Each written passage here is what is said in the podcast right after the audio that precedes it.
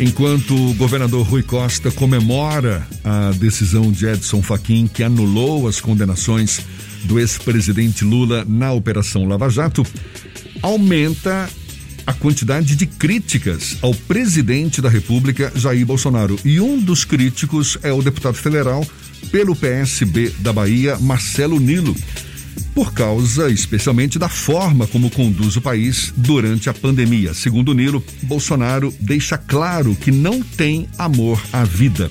O deputado federal Marcelo Nilo é nosso convidado aqui no Issa Bahia. É com ele que a gente conversa agora. Seja bem-vindo mais uma vez. Bom dia, deputado.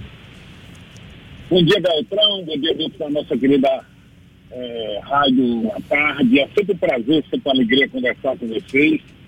Nesse dia especial, né, que todos nós acordamos com a bomba, onde o presidente Luiz Inácio Lula da Silva pode ser candidato a presidente mais uma vez provavelmente será o candidato do PT no próximo ano. É, já... O Brasil vive um momento muito difícil com essa pandemia, onde nós temos um presidente da República que, por incrível que pareça, defende o não uso da máscara e leva a pandemia na brincadeira, onde já perdemos 266 mil brasileiros, e eu sempre disse e não cansarei de repetir nós temos um presidente da República genocida, porque, infelizmente, o homem não tem amor à vida do brasileiro.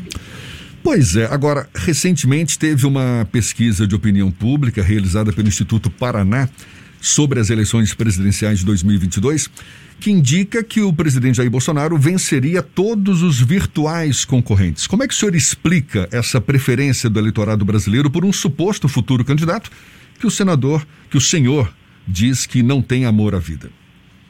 É, primeiro que eu não acredito nessa pesquisa Paraná, porque ela disse que a Aécio Neves ganharia as eleições.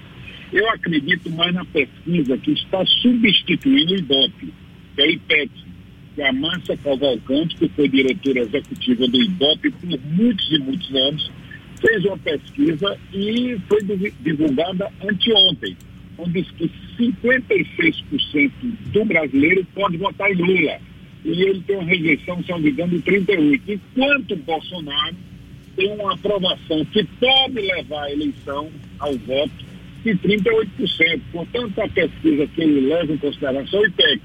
A Paraná é aquela mesma que dizia que a Aécio ganhava e que sempre erra, inclusive na Bahia. Então, eu, eu prefiro, respeito a pesquisa, acho que não estou aqui para criticar a pesquisa, mas eu prefiro acreditar na IPEC que deu uns dados completamente diferentes. Inclusive, foram, esses dados foram divulgados antes da Bandeirantes, onde o presidente Luiz Inácio Lula da Silva, ex-presidente hoje, é, provavelmente candidato do PT, lidera todas as pesquisas de opinião pública aqui no nosso querido Brasil. Qual é o cenário que o senhor vislumbra nessa corrida ao Palácio do Planalto em 2022, depois dessa decisão de Edson Fachin? Olha, infelizmente vai polarizar entre Lula e Bolsonaro. Aqueles candidatos do centro, aqueles candidatos é, do centro, Ciro Gomes, o Hulk, o Dória, o Leite, o atual governador do Rio Grande do Sul, que ficam no centro para a direita, o centro para a esquerda, eles serão engolidos pela polarização entre Lula e Bolsonaro. O Lula é candidato, Bolsonaro é candidato, e os dois com certeza chegarão no segundo turno. O que o Centrão vai fazer é aguardar quem ganha e apoiar no, depois eleito, como sempre foi. Então, eu creio, tenho certeza absoluta que o nosso querido é, é, Lula e Bolsonaro vão disputar essas eleições. Infelizmente, vai polarizar a esquerda e a extrema-direita no Brasil. Deputado, o senhor tem acompanhado o andamento dos debates na Câmara dos Deputados e há uma discussão que sempre latente, né, sobre um eventual processo de impedimento do Jair Bolsonaro, principalmente por conta da condução dele na pandemia. O senhor acredita que na Câmara esse tipo de movimento pode ganhar força ou perde força com uma decisão como essa do Edson Fachin, que coloca Lula de novo no jogo eleitoral? Não, não vai modificar, porque o Centrão é um grupo de partidos que eles, esse Centrão é governo. Quem quer que seja o presidente da República, ele está apoiando.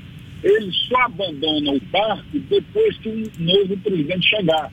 O Centrão apoiou Dilma, apoiou Lula, apoiou Temer, está apoiando agora o Bolsonaro, dando sustentação política. Eles vão ficar até o fim. Quando chegar em março do próximo ano, eles vão escolher o candidato, que provavelmente seria o próprio Bolsonaro, mas eles não têm força para a eleição é, majoritária. Eles têm força para o parlamento. São partidos parlamentares.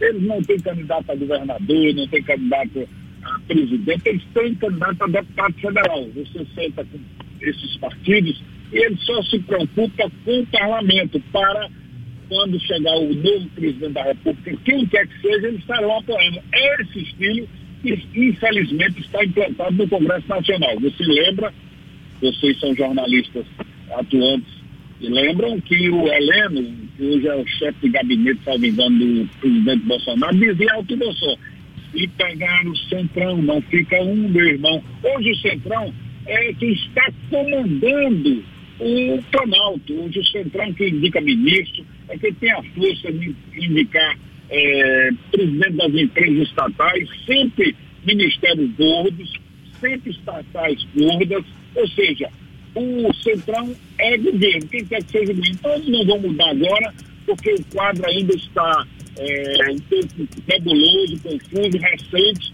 Então eles só vão mudar quando chegar o novo presidente da República. Eles comem a carne, deixam o osso, para depois mudar para outra carne que tenha é, osso, mas que tenha filé. É o estilo deles. Eles gostam é de ser governo, quem quer que seja governo. O senhor é integrante do PSB, que é um partido de centro-esquerda, com a tendência mais à esquerda, e apesar disso, o partido tem flertado com a centro-direita, principalmente aquele núcleo ligado ao prefeito de Recife, o João Campos. Como é que o senhor acredita que o partido vai se comportar em 2022, agora com a emergência da possibilidade do Lula ser candidato novamente à presidência da República? O PSB ele volta a namorar com a centro-esquerda ou ele vai para a direção da centro-direita, como chegou-se a falar durante a eleição do Arthur Lira para a Câmara dos Deputados? O partido é um partido dividido nós temos hoje 30 deputados, 17 são contra Bolsonaro e 13 com Bolsonaro. Infelizmente, inclusive 13, a Maria Esmagadora já está com processo de expulsão. O partido é um partido de centro para a esquerda. O partido é um partido de centro para a esquerda. Eu, eu não sou homem de esquerda, eu nunca fui homem de esquerda. Eu sou aliado das esquerdas, eu sou aliado da esquerda. Eu sempre fui de partidos aliados do PT. Por exemplo, eu sou aliado do PT há 30 anos, mas eu nunca fui do PT. Eu tenho minhas divergências com o PT, mas sou aliado do PT. Então, o PSB, que é um partido que tem a força política, óbvio, em Pernambuco, é, com certeza fará aquilo que é melhor para o Estado de Pernambuco, mas pensando nas outras federações. Eu acho que o Brasil é extenso, e se nós não tivermos presidente, candidato a presidente da República, cada partido no seu estado fará a aliança que melhor é, convier para é, o próprio PSB. Aqui na Bahia nós somos aliados do PT, né? Tanto eu como a Litos, como deputados estaduais, somos aliados do governador Rui Costa, do ex-governador Jacqueline. Eu tive um prazer até de ligar para ele ontem. Na próxima terça-feira vai completar 70 anos, está muito feliz, foi um presente de aniversário que ele recebeu é Lula que deu seu candidato. Então, ou seja, você teve um, presente com oito dias de antecedência. Esses 70 anos seu, seu presente já foi dado aí, que é Lula ser candidato a presidente. Lula é, candidato, o PSB, se não tiver candidato, provavelmente não terá, que até agora nós não conseguimos é um candidato competitivo, eu acredito que o partido está liberado em todo, em todo, em todo o estado. Uma outra questão. Todos os estados. Uma outra questão envolvendo o senhor é que recentemente houve uma crítica com relação ao relacionamento do governador Rui Costa com o progressistas, o João Leão, que teria ganhado, ganharia de presente duas secretarias após o episódio na Assembleia Legislativa. Me parece que esse assunto já foi superado, mas é uma tensão que segue premente entre os grupos, dentro do grupo político do governador Rui Costa. Já houve algum tipo de conversa entre o governador Rui Costa e o conselho político para, de alguma forma, chegar a um denominador comum sobre esses espaços dos partidos aqui no governo da Bahia? Olha, primeiro, João Leão tem qualidade. Ele é muito trabalhador.